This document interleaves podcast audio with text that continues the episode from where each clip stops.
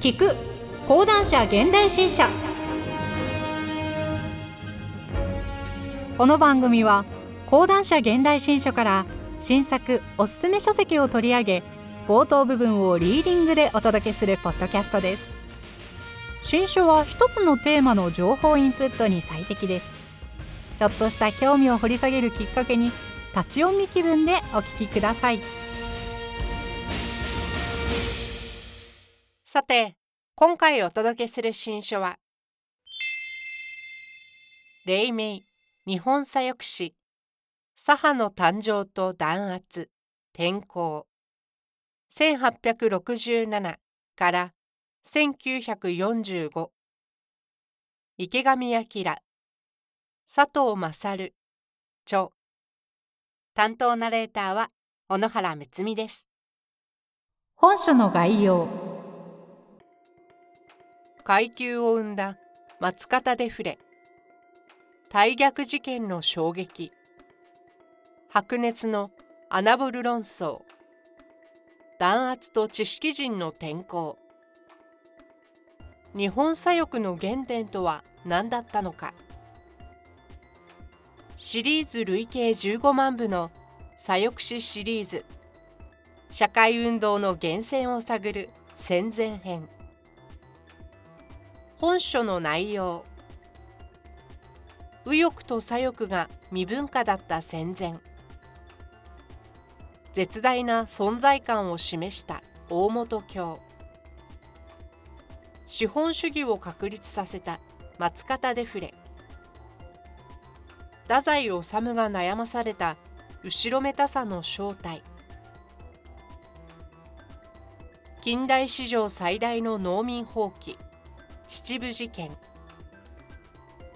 キリスト者内村勘三と足尾購読事件。平民新聞が打ち出した非戦論。無政府主義が日本で受けた理由。高徳修水とアナルコ・サンディカリズム。社会主義者に打撃を与えた赤旗事件。高畑元行が見抜いたロシア革命の本質。22年テーゼと第一次共産党弾圧。第二次共産党の再建と福本イズム。エンタメ性抜群のプロレタリア文学。佐野鍋山天候生命の衝撃。疑心暗鬼を募らせた共産党と小畑達夫の死。転校者が出た講座派。出なかった労農派。ほか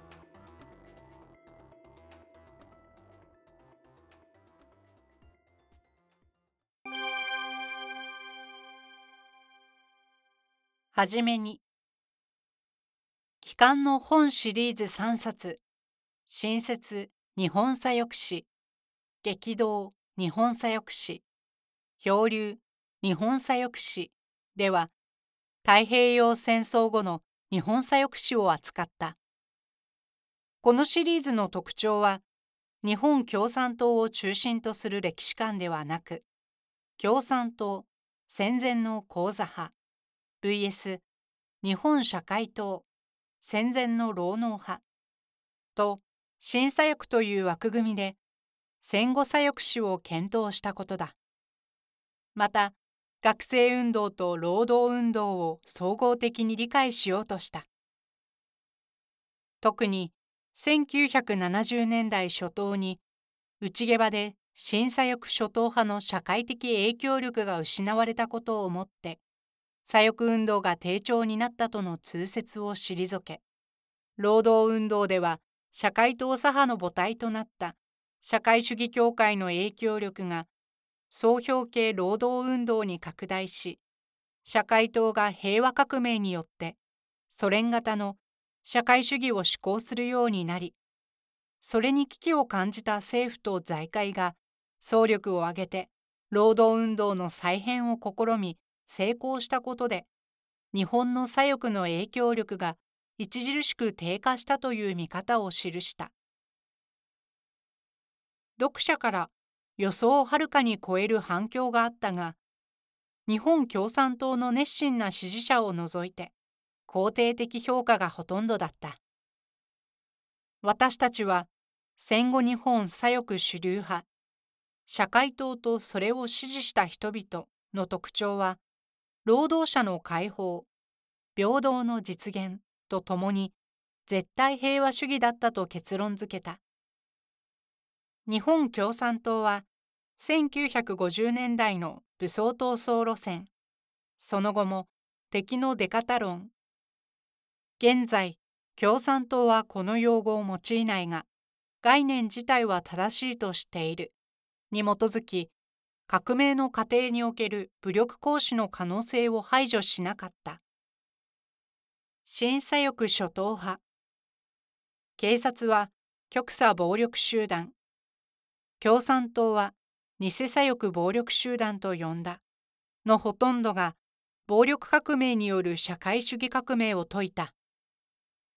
ここで戦前に目を転じてみたい。戦前の左翼に平和主義という視点はなかった。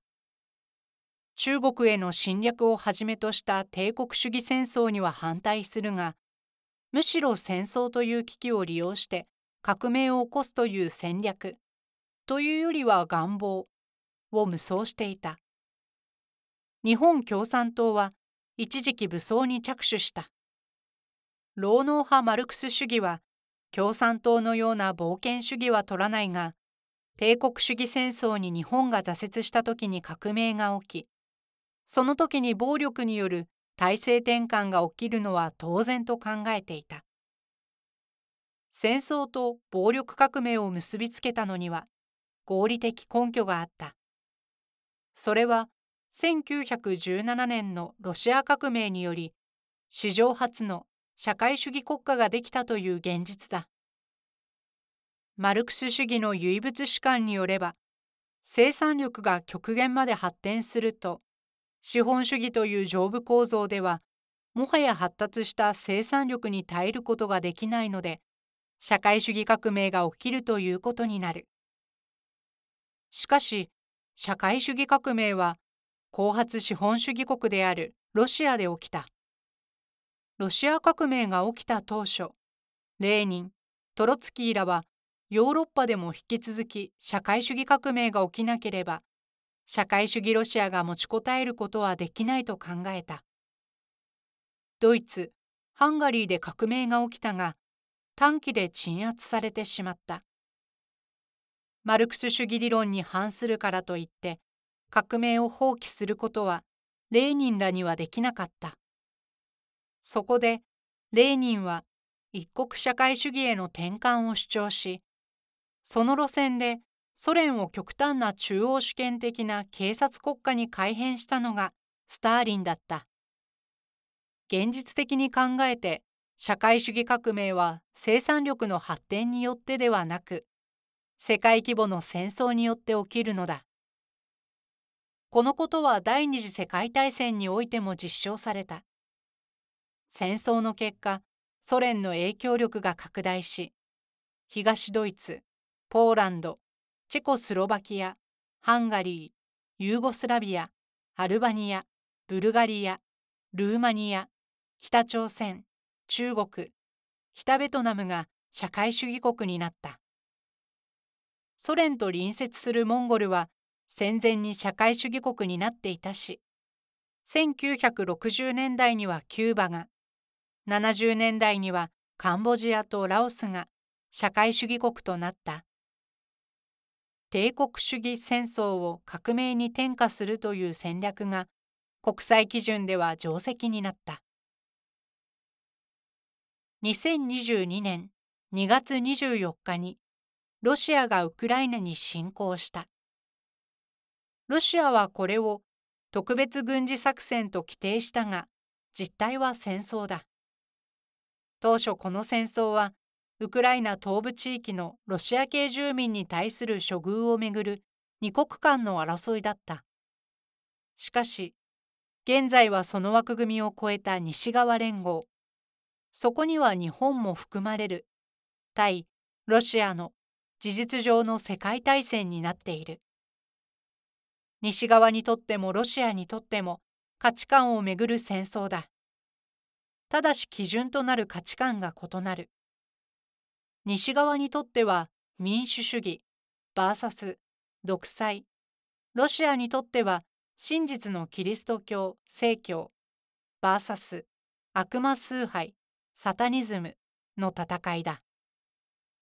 このような戦いは一方が他方を殲滅しない限り解決しない。ウクライナ戦争が第三次世界大戦に発展する可能性を過小評価してはならない。慎重に言葉を選んでいるが新たな世界大戦の到来が新しい社会主義共産主義をもたらすのではないかと予測しているのが哲学者の唐谷光仁氏だ。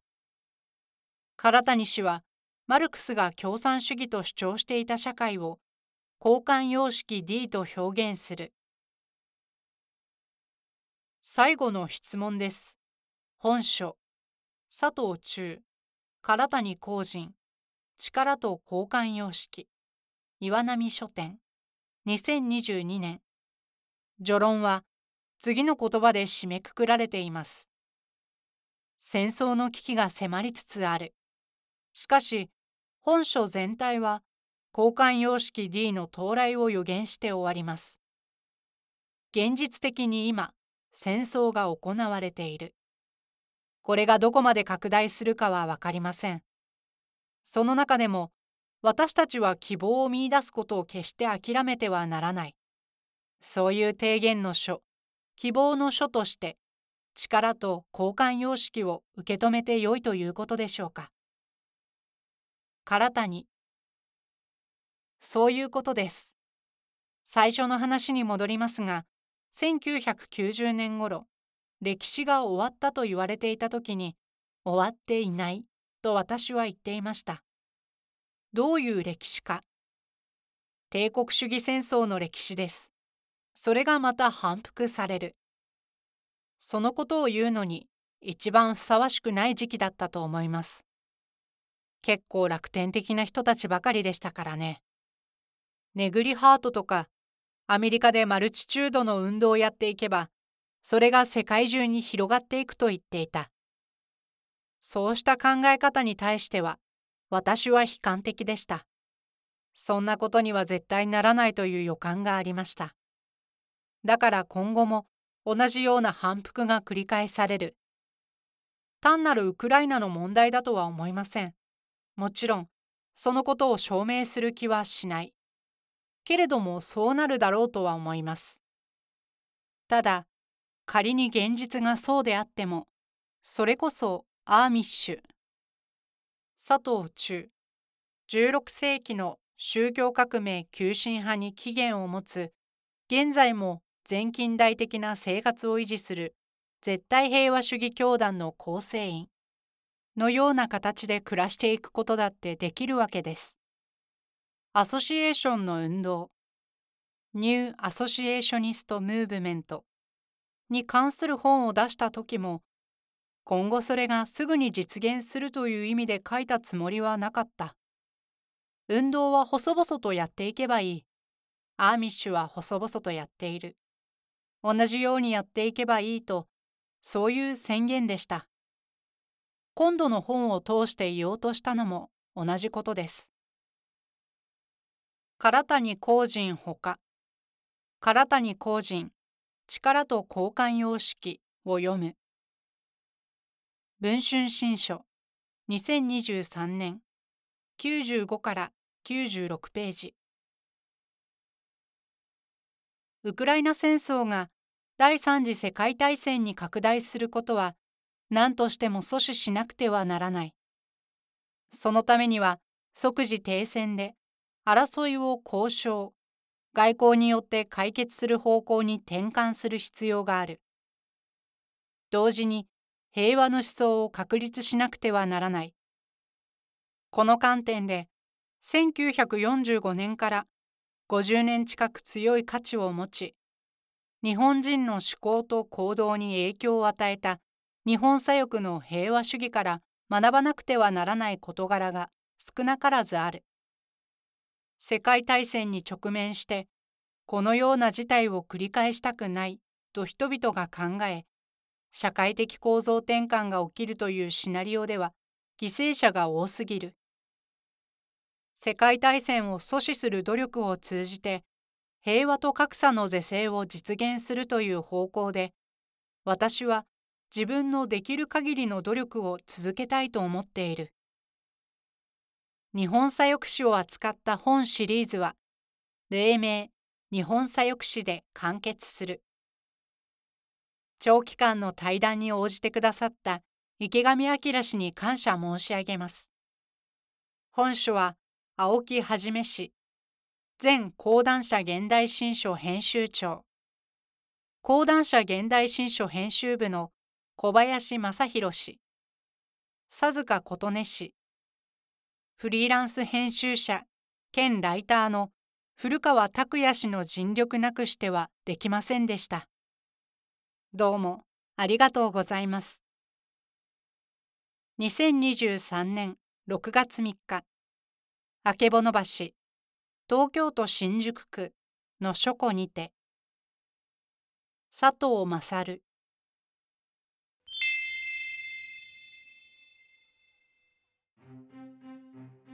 今回は講談社現代新書から池上彰佐藤勝著黎明日本左翼史左派の誕生と弾圧転校1867から1945をお届けしました。